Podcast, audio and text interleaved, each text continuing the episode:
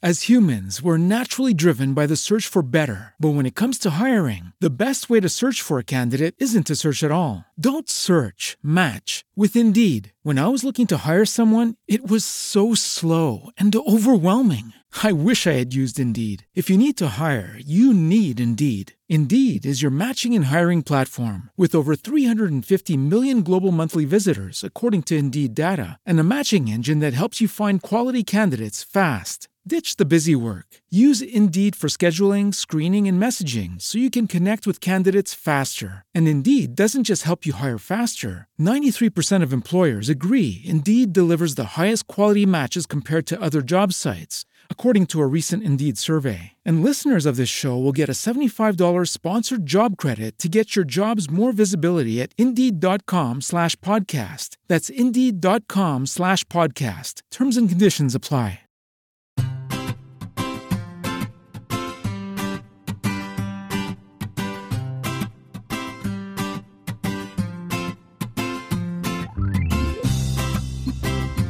Bienvenidos al capítulo 78 de Perspectiva, un podcast de Milcar FM donde analizamos cada semana todas las decisiones y estrategias de las empresas que nos rodean. En el capítulo de hoy hablaremos de empresas como Repsol, que tienen por delante el reto más importante de toda su historia. Nos prepararemos para el giro que veremos con Netflix, conoceremos a la compañía 1 de 50 y analizaremos las estrategias de, cómo no, Amazon y Tesla. Para terminar, tendremos la suerte de contar con Fran Molina del podcast Eureka de Milcar FM, que nos hablará de la obsolescencia programada de las empresas como experto en marketing que es. Si eres de los que te gusta estar informado, no lo dudes, sube el volumen y acompáñame. Yo soy David Isasi y hoy es 23 de octubre de 2017. ¡Comenzamos!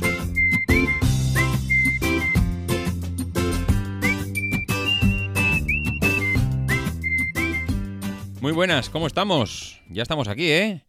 Madre mía, termino un podcast y para cuando me quiero dar cuenta estoy preparando el siguiente. Se me pasan las semanas que es una barbaridad. Y además esta semana viene cargadísima de noticias. He tenido que intentar quitar cosas de un sitio y de otro porque se nos marcharía el programa a dos horas si no, si no le metemos un poco la tijera. Y yo sé que alguno de vosotros os daría exactamente igual que durase dos horas y, las aguantaríais, vamos, encantados de la vida porque os encanta y os apasiona el tema de la estrategia empresarial.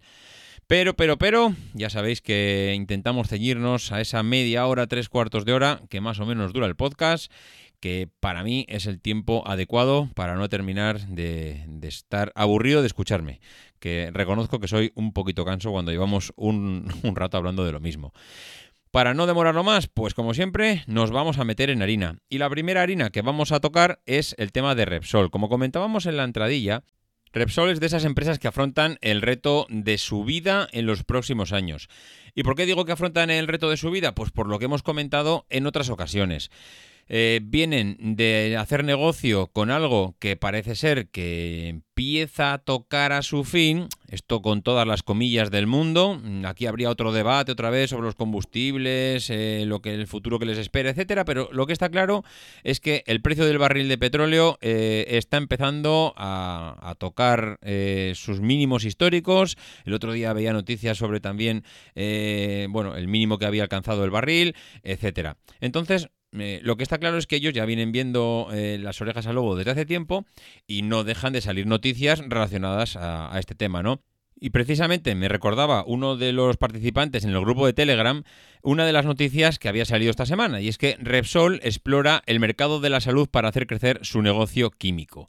Bueno, pues es una medida más para intentar diversificar ese negocio que tienen tan focalizado en el tema del combustible, pues para mm, de alguna manera intentar poner todos los huevos en muchísimas más cestas, que aunque no sean muy grandes, pues que por lo menos estén muy diversificadas, pues para que una cosa compense con la otra. Eh, no es, no, vamos, no acaban de aterrizar en este negocio en el tema de la salud, pero lo que sí que está claro es que cada vez intentan potenciarlo de alguna manera. Ahora parece ser que eh, en, su, en el área química de Repsol pues hay un plan de transformación pues para que esta división eh, intente crecer al máximo. ¿Cómo lo van a crecer? Pues ahora parece que con eh, la fabricación mascarillas, bolsas de suero, envases de medicamentos, todo esto son componentes plásticos y estos componentes plásticos son los derivados del petróleo. Evidentemente ellos obtienen petróleo y pueden llegar a obtener estos derivados. Van a potenciar las plantas químicas de Tarragona y de Puerto Llano y, bueno, todo esto vestido con temas de 100% limpios, etcétera, etcétera, etcétera. Vale, esto está muy bien, esto ya lo habíamos hablado, esto incide todavía más en que hay ciertas empresas que van a tener problemas a corto plazo. Pero yo quería ir un poco más allá y quería ir más allá en un tema muy concreto. Y es que hemos estado viendo durante muchísimos años cómo eh, determinadas personas, mm, sobre todo pues, del mundo de la política, una vez que terminaban su carrera política eh, y, bueno, eh, de una manera o de otra, bien o mal, las cosas que ya no se estiraba más, veían cómo mm, pues podían conseguir determinados puestos en muchas empresas. Yo soy Nimaz es una de estas empresas que ha ido a parar a Repsol. ¿Y cómo fue a parar a Repsol? Pues primero, antes de eh, llegar a Repsol, lo que hizo fue aterrizar en, eh, en una de las eh, bueno una de las filiales no en concreto si no recuerdo mal fue Petronor Petronor entró como una parte del consejo de dirección claro cuando una persona deja la política mm, una persona además pues como yo soy Nima no que al final pues venía de, una carrera eh, relacionada con el mundo de las ciencias. Él es doctor en ciencias químicas por la Universidad del País Vasco y eh, cuando se licencia, eh, bueno, se licencia además con premio extraordinario fin de carrera, fue investigador en Harvard, bueno, él parece ser que tiene una carrera brillante como, no sé si como científico, no sé si en el sector químico, pero lo que está claro es que él prácticamente no desarrolla ninguna eh, etapa laboral, mm, digamos, deslumbrante. Esto lo que le supone a él es que prácticamente pasa al mundo de la política con una dedicación casi exclusiva, porque él alcanza puestos en política bastante relevantes. Claro, a partir de ahí, eh, lo que alcanza este hombre así de la noche a la mañana es que después de la política llega a un puesto como el de como el Consejo de Dirección de Petronor, que bueno, no es un puesto cualquiera, es un puesto que hay que tomar decisiones realmente importantes, pero lo que está claro es que es un puesto acomodado en el que yo creo que en un momento dado, pues bueno, no, no, no piensa que va a llegar donde, donde va a llegar. El tema es que a medida que ha ido pasando el tiempo, este hombre ha ido creciendo dentro de la empresa y hasta ocupar el, puesto de CEO. Ahora mismo es el consejero delegado de Repsol. Claro, cuando alguien llega a este tipo de puestos, pues todo el mundo podemos pensar que, joder, madre mía, este es el puesto de tu vida, aquí y además con en Repsol. Esto, vamos, este, el, dinero cae del cielo, porque si es que prácticamente no hay que hacer nada. Aquí llegas a Repsol, tenemos ya una red de distribución del producto totalmente afianzada, tenemos, mm, bueno, cuatro cosillas más para hacer negocios, el dinero directamente cae de las nubes. Bueno, pues mm, realmente esta persona ahora mismo tiene una multinacional como Repsol. Ojo, Repsol está en medio mundo, ¿eh? Eh, los tentáculos de Repsol nos sorprenderíamos si, viésemos hasta dónde llegan. Bueno, pues ahora mismo Yosuyo Nimaz tiene eh, en sus manos eh, una multinacional que está ante uno de los momentos clave y que va a tener que dar, mm, bueno, el do de pecho si quiere estar dentro de 20 años en la misma posición en la que está ahora, y es de esos momentos de disrupción en la empresa en el que te lo estás jugando todo. Entonces, mm, la pregunta es, una persona con prácticamente escasa experiencia laboral, muy, bien, muy buen científico, muy, muy hombre de ciencias, muy doctor en lo que tú quieras, pero con tanta, eh, con una experiencia laboral tan escasa que prácticamente viene de no dirigir equipos a dirigir una multinacional como Repsol. Eh, ¿Realmente una persona así, que viene del mundo de la política, con tan poca experiencia, que no viene de abajo hacia arriba, sino que directamente se ha colocado en la cumbre, en un puesto que podríamos decir casi preparado ad hoc para él, está preparado para afrontar, dirigir una multinacional como Repsol y llevarla a un cambio, a un paradigma nuevo, a un nuevo modelo de negocio como el que tiene que afrontar en los próximos 5 o 10 años? realmente mm, yo creo que es de las pocas personas que una vez acabado su etapa política se enfrenta a un reto tan importante como el que tiene por delante esta persona. Yo no sé si lo va a sacar adelante o no lo va a sacar adelante. Es de esas, de esas personas además que tampoco lo ves todos los días en los medios. De vez en cuando sale una noticia de Repsol y no te garantiza tampoco que salga él. Igual sí, igual ha dado una noticia y de fondo, pero tampoco hace grandes declaraciones, tampoco es una persona que está en los medios.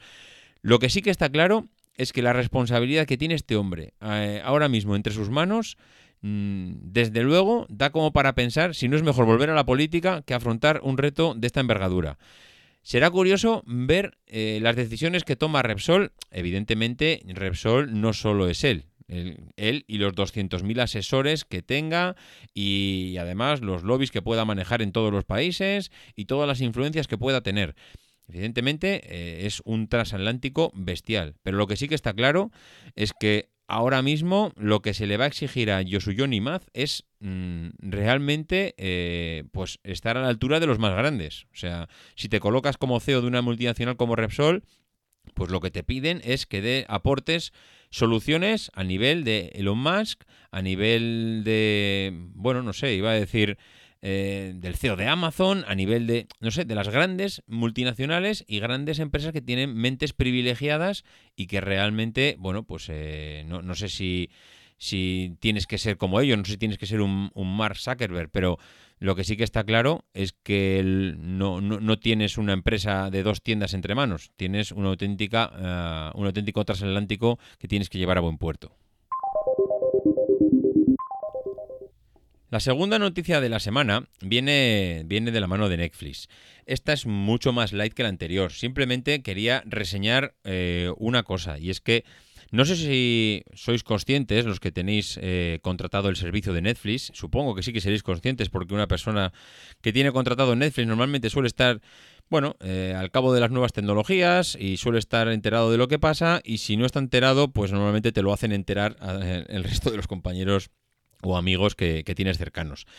¿Por qué digo esto? Bueno, porque Netflix acaba de subir los precios. No, hace mucho que Netflix acaba de, subir el precio de, la cuota, o de la, bueno, en función de la, del servicio que tienes contratado con ellos. Ya sabéis que tienen cuatro modalidades. Bueno, es en función de As humans, we're naturally driven by the search for better. But when it comes to hiring, the best way to search for a candidate isn't to search at all. Don't search, match with Indeed. When I was looking to hire someone, it was so slow and overwhelming. I wish I had used Indeed. If you need to hire, you need Indeed. Indeed is your matching and hiring platform with over 350 million global monthly visitors, according to Indeed data, and a matching engine that helps you find quality candidates fast. Ditch the busy work. Use Indeed for scheduling, screening, and messaging so you can connect with candidates faster. And Indeed doesn't just help you hire faster. 93% of employers agree Indeed delivers the highest quality matches compared to other job sites, according to a recent Indeed survey. And listeners of this show will get a $75 sponsored job credit to get your jobs more visibility at Indeed.com slash podcast. That's Indeed.com slash podcast. Terms and conditions apply. La que tengas contratada, pues te sube más o te sube menos. ¿Qué es lo que tiene que ver esto? Bueno, pues si recordáis, no hace mucho, bueno, la verdad es que en este caso puedes, podéis recordar cualquiera de las variantes, porque Movistar nos ha subido el precio a, a los clientes como 25 veces en los últimos dos años, con lo cual si no te acuerdas de una, te acordarás de la otra. Pero lo que sí te darás cuenta es que una subida de precio como esta en una empresa normalmente suele causar mucho revuelo, pero en cambio, por ejemplo, Movistar lo ha ido subiendo durante muchísimas veces seguidas y aquí seguimos. Y ahí no ha pasado nada. Y muchas veces pensamos que es un drama. Y, uff, ¿cómo le voy a subir el precio a mi cliente? ¿Y qué va a pasar? Y madre mía, qué desastre. Esto no lo puedo... Eh, no, seguro que se va con otra... Bueno, pues no, no se van con nadie. Directamente, una persona fiel y a gusto con el servicio no se va con la competencia aunque le subas el precio. Y eso es lo que le va a pasar o no lo que le va a pasar. Eso es lo que va a hacer Netflix durante los próximos años. Netflix ahora mismo, ¿qué estrategia ha utilizado? Bueno, precios muy competitivos, precios con tarifas que pueden incluso compartir con varios amigos, con cuatro personas, a una calidad 4K, eh, prácticamente precios irrisorios para el servicio que te estoy dando, eh, actualización de los contenidos periódicamente. Bueno, la verdad es que prácticamente no se puede pedir más. Mm, un buen producto, buen servicio y a un precio ridículo, pues poco más se puede pedir a un servicio. ¿Qué pasa? el número de clientes de Netflix se ha multiplicado exponencialmente en los, últimos cinco años. Ahora mismo, y de eso ya se encargan bien de decirlo, es eh, la cadena eh, de televisión pues que está es la única bueno diría que es la única porque es lo que van diciendo ellos es la única cadena de televisión global en todo el mundo. Es la única cadena el único servicio de, televisión que llega a todos los países del mundo. Eh, tiene millones millones de usuarios que utilizan Netflix. Ahora mismo el poder que tiene de enganchar a la gente en Netflix es espectacular.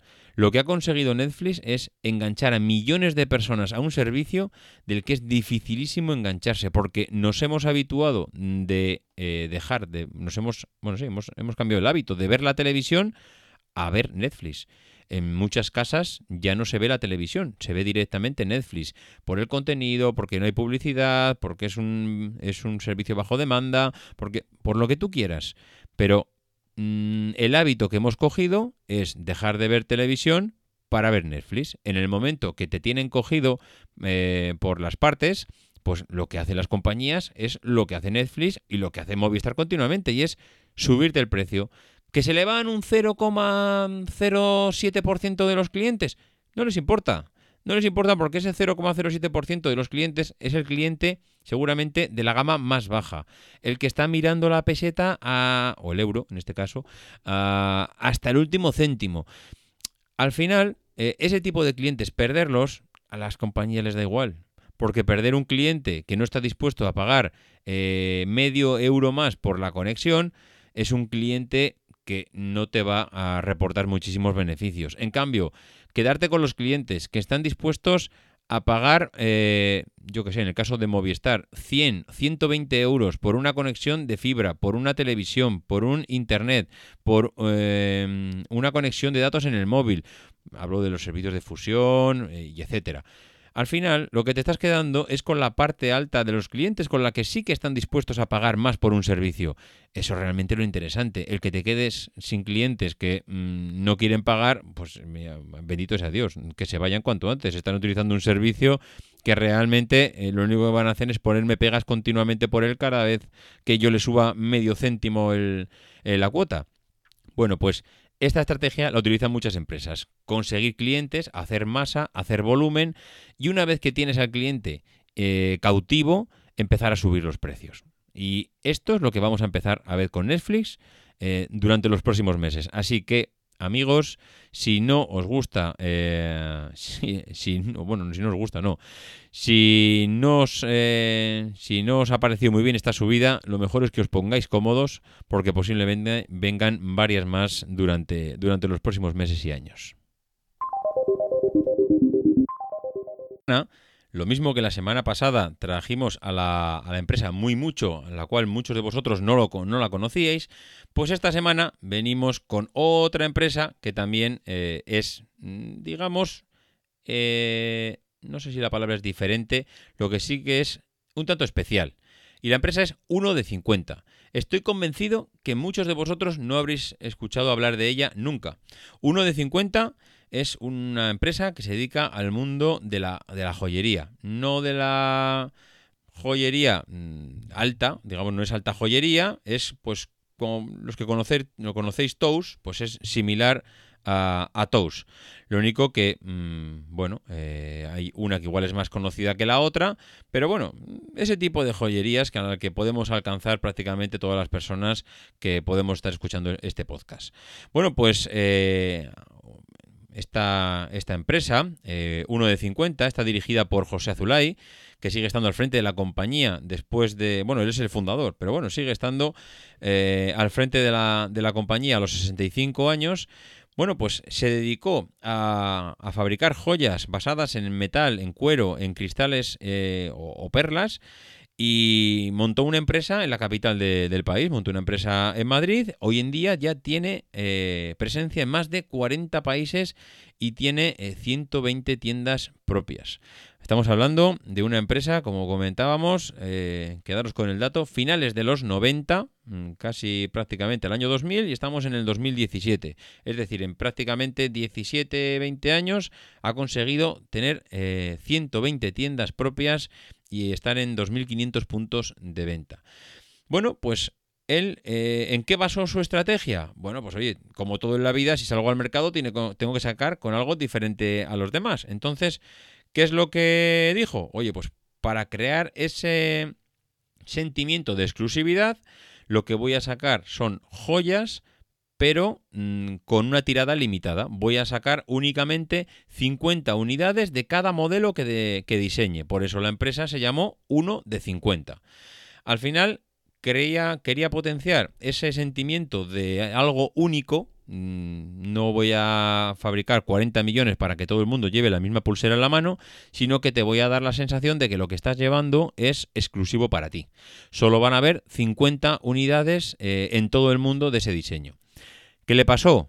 Bueno, pues lo que le pasó es que tuvo mucho éxito. En el momento que tienes éxito, tienes que seguir replanteándote tus ideas y hacer cambios, como hemos dicho mil veces en el podcast.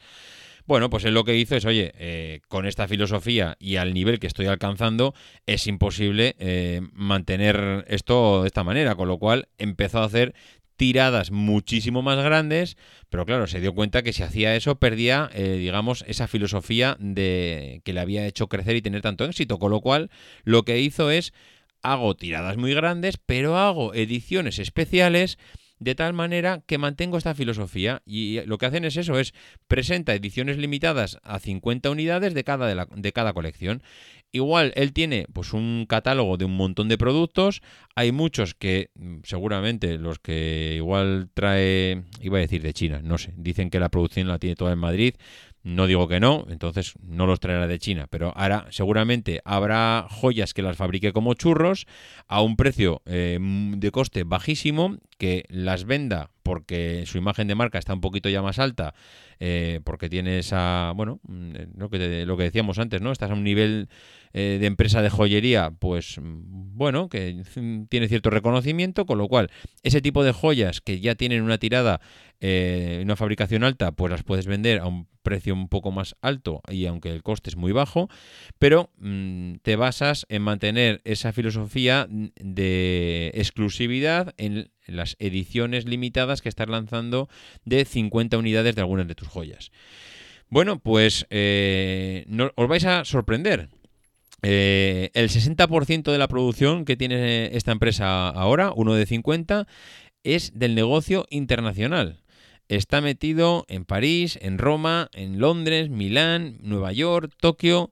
¿Y sabéis cuál es el próximo objetivo? China. ¿Sabéis qué va a hacer para entrar en China? Pues no va a ir él. ¿Qué va a hacer? Franquicias. Oh, ya están aquí las franquicias. Pues sí, señores. Las franquicias es la solución que han encontrado para aterrizar en China. Eh, Evidentemente, un mercado como el chino sin explorar, pues hace que las posibilidades de crecimiento de la empresa sean realmente espectaculares. ¿Esto qué va a suponer? Pues que si realmente el mercado chino le funcione, eh, el impulso que le va a pegar a la compañía es, eh, bueno, realmente espectacular.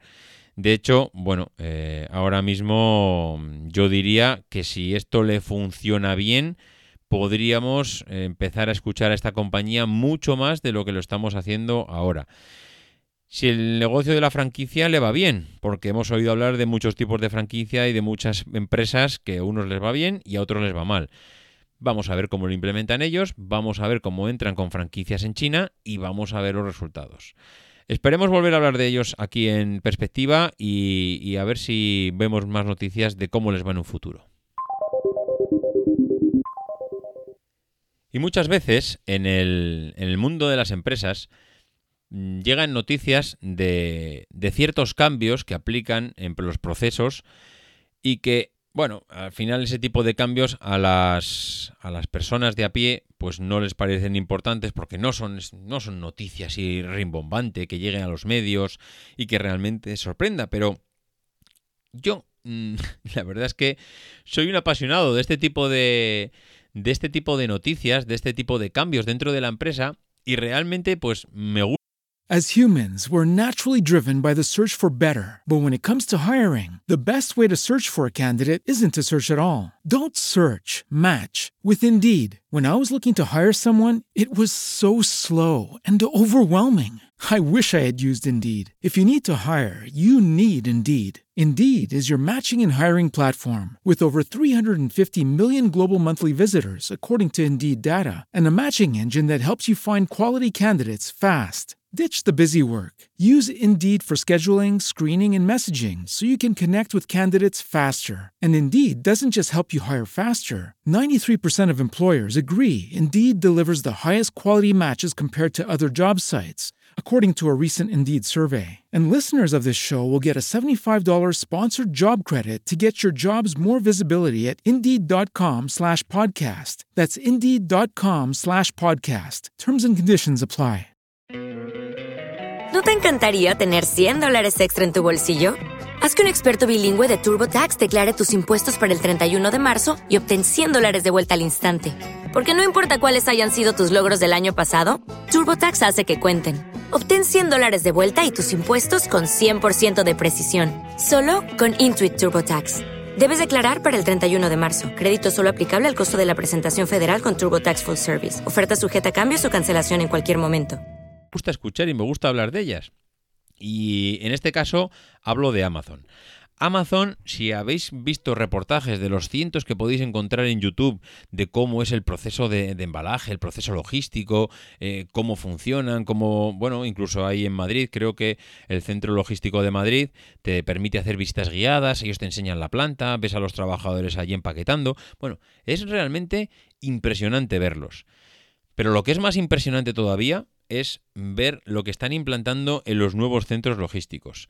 El centro logístico de Madrid, como decía, tiene las personas que cuando reciben un pedido se dedican a ir por todas las estanterías. Claro, tú recibes un pedido de Amazon y te dice, pues este tienes que ir a coger, no sé, me lo invento, el juguete tal que está en la estantería, fila tal, columna cual, y, y hemos visto en muchos reportajes ver a la gente haciendo verdaderas carreras por los pasillos para conseguir eh, ese stock que está almacenado en los miles y miles de, de estanterías que, que tiene Amazon. Claro, esto al final supone una pérdida de tiempo en búsqueda, mm, bueno, que, que es difícil de cuantificar si no estás metido dentro de Amazon. Me imagino que mm, visto cuál es el negocio clave de Amazon y visto cómo está desarrollándose la tecnología y vi- visto cómo se desarrolla el mundo de la robótica, lo que lo que ha hecho Amazon es investigar, darle vueltas a cómo mejorar ese layout de, de sus fábricas, de sus almacenes y cómo optimizar los costes y los tiempos, porque todos sabemos que el tiempo es dinero. Y si tienes a la gente dando vueltas por los pasillos, estás perdiendo mucho dinero. No mucho, muchísimo dinero, porque tienes miles de personas dando vueltas por los pasillos por todo el mundo. Esto, mm, ¿cómo lo han cambiado? Pues lo han cambiado muy fácil. Claro, esto se dice aquí muy fácil sentado delante de un micrófono. Esto es tremendamente complicado, pero lo han hecho que es de verdad espectacular. Si con. Bueno, tampoco es que haya ningún secreto, porque esto que yo voy a explicar ahora lo han publicado, lo han enseñado y es, vamos, eh, y es noticia no de ahora, de hace ya varios meses, cómo lo están implementando en los nuevos centros logísticos que están desarrollando. Concretamente, el centro logístico que está a punto de ponerse en marcha, porque se ponía en marcha esta semana en, en varias... Eh, no al 100%, pero sí al 40-50% se ponía en marcha el centro logístico del Prat en Barcelona. Eh, lo que hacía, lo que ha producido el cambio más bestial con respecto a los anteriores es que eh, las personas ya no se mueven detrás de, buscando estanterías, sino que son las estanterías las que buscan a las personas. Esto es una disrupción tan grande que es como cuando alguien presenta un producto y está a años luz de la competencia. Bueno, pues esto mismo es lo que Amazon está implementando a día de hoy en sus centros logísticos y está a años luz de los demás. Ahora mismo los pedidos de Amazon se preparan con muchas personas eh, metiendo en baldas productos que sacan de los camiones cuando vienen de los clientes, o sea, cuando vienen de los proveedores. Yo vendo colonias, mando las colonias a Amazon y hay unas personas que cogen las colonias del camión, las meten en las estanterías y esas estanterías están ya eh, catalogadas con... Eh, bueno, con los productos que yo les, le estoy dando a Amazon. Colonias, juguetes, bolígrafos, lo que sea. Si yo soy una persona que me dedico a hacer picking, a recoger pedidos, a, meter los pedidos en un, en un paquete y empaquetar, Claro, si me tengo que empezar a dar vueltas por los pasillos, eso es eterno y pierdo una cantidad de tiempo. Pero ¿os imagináis que las estanterías vinieran a mí? Bueno, pues ese es el vídeo que si no recuerdo mal, Nathan de, de, de Milcar FM nos puso una vez en el grupo de perspectiva y hacía tiempo. Nathan nos puso el vídeo y realmente pues, te quedas con la boca abierta viendo a esos robots moviéndose por los pasillos, comunicándose entre ellos, llevándose encima, como si fuesen caracoles, las estanterías capaces de, de llevar más de mil kilos, más de una tonelada encima de, de esos, eh, encima de, esas espaldas. Bueno, que, realmente parecen como habéis visto la rumba, esos aspiradores que, que, ahora mismo están tan de moda. Bueno, pues parece un aspirador de estos, una rumba que se va desplazando por, bueno, no uno, claro, son miles de aspiradores o miles de robots mm, que son capaces de llevarse la estantería encima a hombros y llevarla hasta donde estás tú. Bueno, esto de verdad que parece, puede parecer una tontería, pero es un cambio tan importante a nivel de empresa, el implementar esto y llegar a conseguir que, funcione, que mm, no sé cuánto habrán invertido en, este, en estos robots, no sé cuántas horas de investigación habrá detrás, no sé cuánto les comprará la compañía que los fabrica por implementarlos y hacer el mantenimiento de ellos, pero lo que le aporta a Amazon en cuanto a diferenciación de los demás y estar siempre uno, dos, tres peldaños por encima de su competencia es tan bestial que seguro, segurísimo que les merece la pena. Sobre todo porque principalmente ellos lo que están vendiendo a la competencia es ese conocimiento logístico y de distribución que les diferencia sobre los demás. Recordar los cambios que ha implementado Amazon últimamente, y es que ahora en Amazon Prime tú puedes eh, comprar productos para que te traigan a casa, pero no solo de Amazon, puedes comprar productos de día, ya que están asociados a día, pero estoy seguro que próximamente veremos a más supermercados eh, implementando, eh, o, o no implementando, asociándose a Amazon para poner sus productos en su escaparate y que a partir de ese momento Amazon los distribuya. Realmente espectacular. Yo recomiendo ir a YouTube, buscar Amazon Robots, eh, son, digo, es como una rumba naranja pequeña y ver cómo mueven las estanterías de un lado a otro, porque realmente es que te quedas con la boca abierta.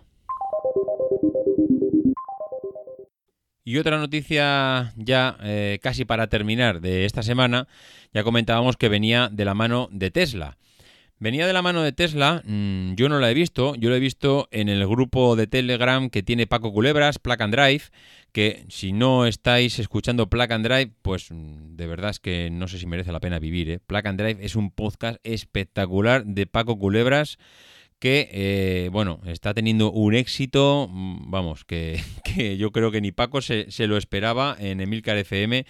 Y la verdad es que pues hay un montón de, de gente que estaba en que estaba en el grupo de Telegram de Perspectiva, pues que Paco directamente ha cogido, me los ha robado a todos y se han marchado al grupo de, de Placa and Drive de, Perspectiva, que tenéis el enlace en la, en la página de, de Milcar FM del podcast de Placa and Drive.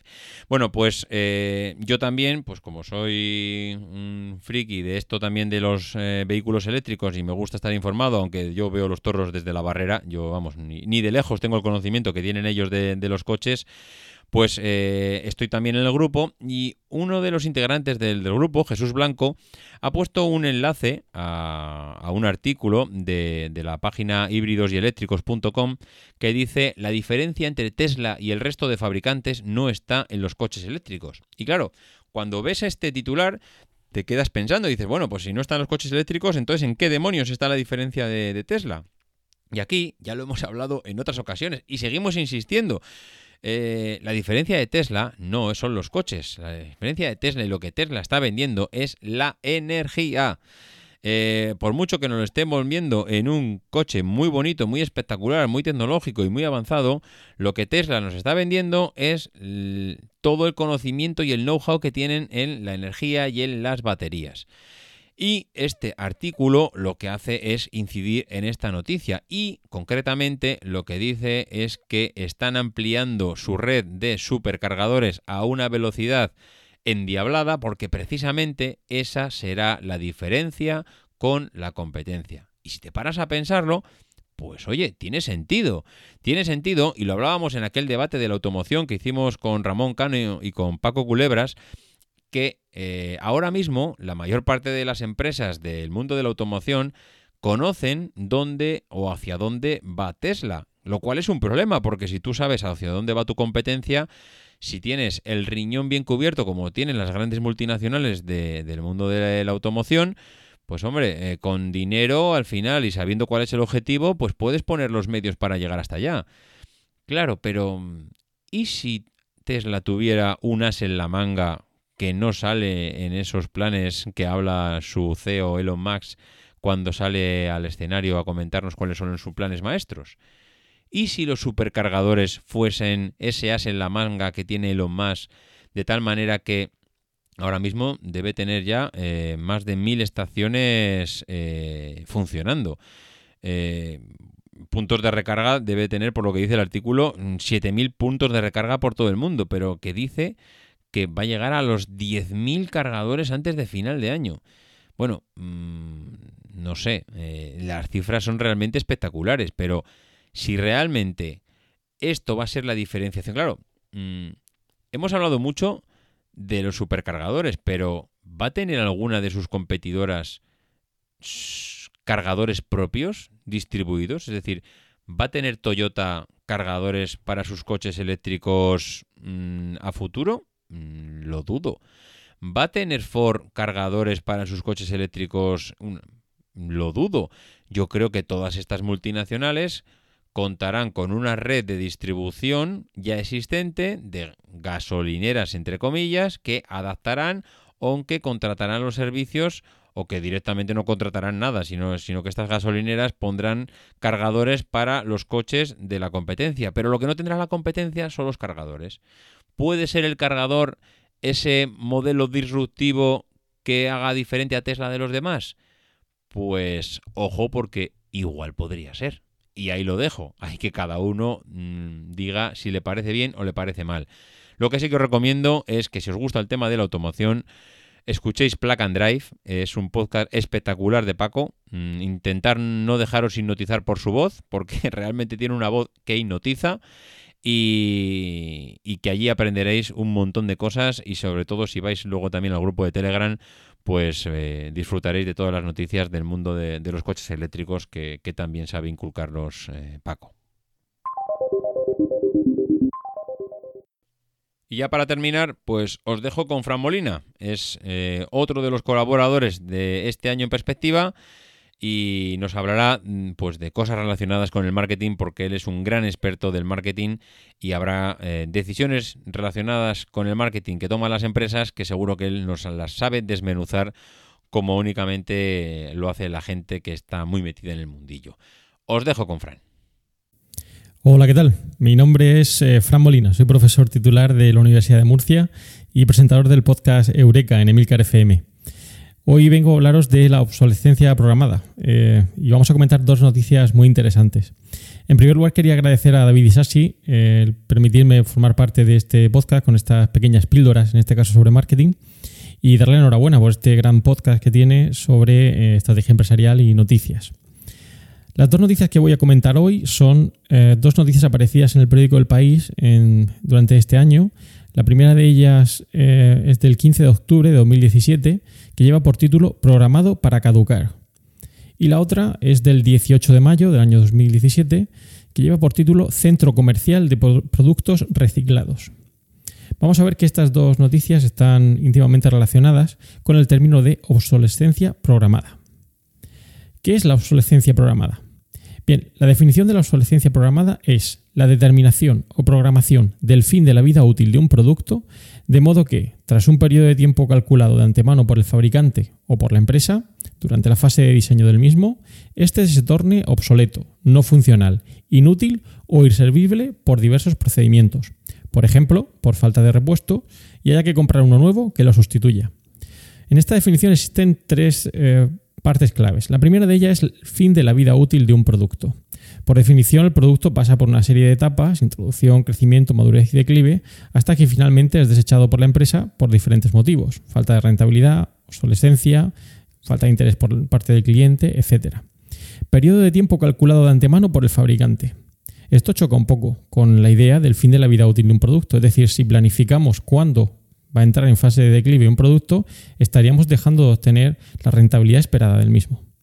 Y por último, inútil o inservible por diversos procedimientos. Esto sería forzar de alguna manera a que el producto deje de ser útil o pueda ser utilizado por parte del cliente que lo ha adquirido. Algo nada recomendable.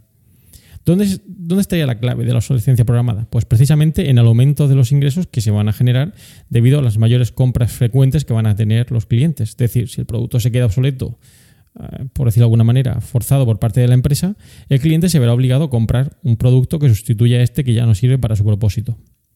El origen de la obsolescencia programada proviene del año 1932. Fue entonces cuando Bernard London propone la obsolescencia programada para terminar con la Gran Depresión. En aquellos momentos eh, existía muchísima incertidumbre por parte de los consumidores a adquirir productos debido al periodo tan negro que habían eh, sufrido en aquel momento pero sería popularizado más tarde, en el año 1954, por Brooke Stevens, que utiliza el término de obsolescencia programada para una charla que realizó en la universidad. Bien, las dos noticias que os traigo hoy, como os he dicho, programado para caducar, y la otra noticia sobre el Centro Comercial de Productos Reciclados, eh, son muy interesantes y están íntimamente relacionadas con el término obsolescencia programada. Hablamos mm, del primero de ellos, programado para caducar. Bien, en esa noticia hacen alusión a una aprobación reciente, el 4 de julio, Día de la Independencia de los Estados Unidos, eh, por parte del Parlamento Europeo, que aprueba el informe sobre una vida útil más larga para los productos, instando a la Comisión Europea a que tome medidas. Es decir, de alguna manera se está animando que se regule esa obsolescencia programada por parte de algunos fabricantes. Francia es de hecho el país de Europa con la legislación más dura a este respecto.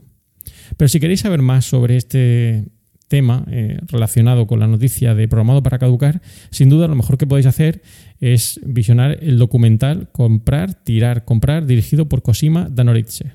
Es un documental muy interesante, muy famoso, que os pondré en las notas del programa junto con las otras dos noticias que estoy comentando. En dicho documental hacen alusión a una serie de productos que han sido famosos por incitar, entre comillas, esa obsolescencia programada. En 1924, General Electric, Osram y Philips decidieron limitar la vida útil de las bombillas a mil horas. De hecho, en dicho documental hablan de una bombilla que sigue todavía funcionando en el Parque de Bomberos de Livermore, en California, desde el año 1901. También hacen alusión a las irrompibles medias de nylon del fabricante DuPont, o el conocido iPod, cuya batería no era reemplazable en una de sus primeras versiones y obligaba a los consumidores a adquirir un nuevo iPod.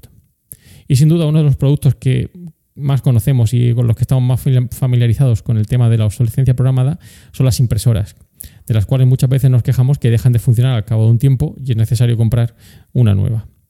Bien, pero ¿dónde van todos estos productos que desechamos? Pues de hecho, muchos de ellos acaban en Ghana, como aparecen reflejados en dicha noticia y en el documental que os he comentado. De hecho, 215.000 toneladas de aparatos electrónicos procedentes de Estados Unidos y Europa acaban en Ghana. Pero es curioso, el estudio revela que el 77% de los europeos estaría dispuesto a reparar sus productos antes que comprar uno nuevo. Y esto me sirve para enlazarlo con la siguiente noticia.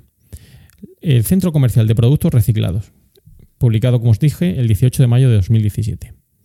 En dicha noticia hacen alusión a un centro comercial que se ha abierto en Suecia en el año 2015, a unos 100 kilómetros de Estocolmo, y en dicho centro comercial se pueden depositar productos para su reciclaje, estos productos, una vez que son reciclados, son puestos nuevamente a la venta. De hecho, en dicho centro comercial se cuenta con un centro de estudios sobre el reciclaje, sala de conferencias, un café-restaurante, donde además se sirven productos biológicos, y está abierto siete días a la semana. ¿Cuál es la idea de este centro comercial de productos reciclados? Bien, pues su objetivo es favorecer la economía circular. Es decir, en lugar de comprar, usar y tirar, compraríamos, usaríamos y reciclaríamos. En dicho centro comercial existen una docena de tiendas con unas 50 personas empleadas donde se venden muebles, ropa, bicicleta, utensilios de cocina, juguetes o ordenadores. Cada día visitan este centro comercial entre 600 y 700 personas y en el año 2016 generó un volumen de ventas de 910.000 dólares. Bien, pero vamos al debate. En dichas noticias hacen alusión a la calidad del producto. El debate que podría surgir es, sobre si los productos sobre los cuales se planifica esta obsolescencia programada son de buena o mala calidad. De hecho, en la primera de las noticias hay una anotación, eh, una propuesta o una afirmación realizada por Benito Murós, un expiloto de 56 años que lleva años denunciando esta obsolescencia programada, que dice así. Hoy en día las inversiones en I+D son para ver cómo reducir la durabilidad de los aparatos, más que para mejorarlos para el consumidor. Bueno, me parece una afirmación un poco rotunda. Sin duda las empresas eh, no van a investigar eh, nuevas formas, nuevas tecnologías eh, para incorporar al producto con el único propósito de reducir la durabilidad del producto. De hecho, la durabilidad es uno de los elementos de la calidad del producto, pero no el único. ¿Es bueno o malo para la economía? Bueno, al fin y al cabo vivimos en un modelo económico que favorece esta compra frecuente por parte de todos los consumidores. ¿Está este modelo económico obsoleto? No sé, quizás ese sería un debate a plantear y si deberíamos plantear una, nueva forma de generar eh, riqueza en nuestra economía. Ese nuevo modelo económico que plantean en, en la segunda noticia, la economía circular, favorece la idea de reciclar en lugar de tirar, es decir, comprar, usar y reciclar. Bien, eh, hay algunos partidarios de esta obsolescencia programada controlada, pero creo que la idea de comprar, usar y reciclar es muy correcta. Pero ¿dónde estaría la clave?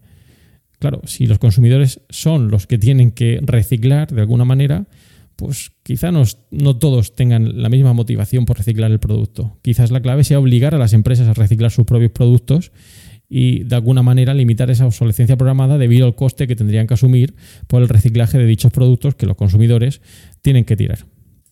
Bueno, espero que os hayan resultado interesantes estas dos noticias que hemos comentado hoy sobre la obsolescencia programada. Agradecer nuevamente a David Isasi eh, su propuesta para participar en este podcast Perspectiva, el cual os animo a seguir escuchando y si lo deseáis, escucharme a mí también en Eureka, en emilcar.fm. Podéis realizar vuestros comentarios o contactar conmigo si lo deseáis en la dirección emilcar.fm barra eureka, por correo electrónico en eureka.fjmolina.com y en cualquier otro de los medios de contacto que encontraréis en emilcar.fm. Muchas gracias y propicios días. Bueno, pues eso ha sido todo por hoy. La verdad es que espero que lo hayáis disfrutado. Para los que realmente estéis eh, interesados en hacer algún comentario sobre lo que hemos dicho aquí en el podcast, pues ya sabéis la página emilcar.fm barra perspectiva. Allí podéis dejar todos los comentarios que deseéis. Y los que queráis comentarme algo a mí directamente, pues ya sabéis, davidisasi.mac.com, arroba maxatine en Twitter y en el grupo de Telegram que tenéis el enlace en la página de perspectiva de emilcar.fm.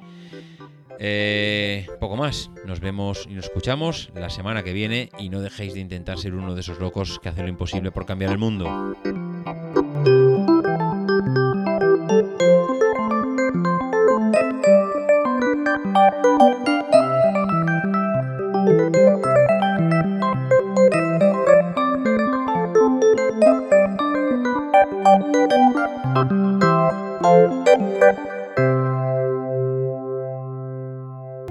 Because the people who are crazy enough to think they can change the world are the ones who do.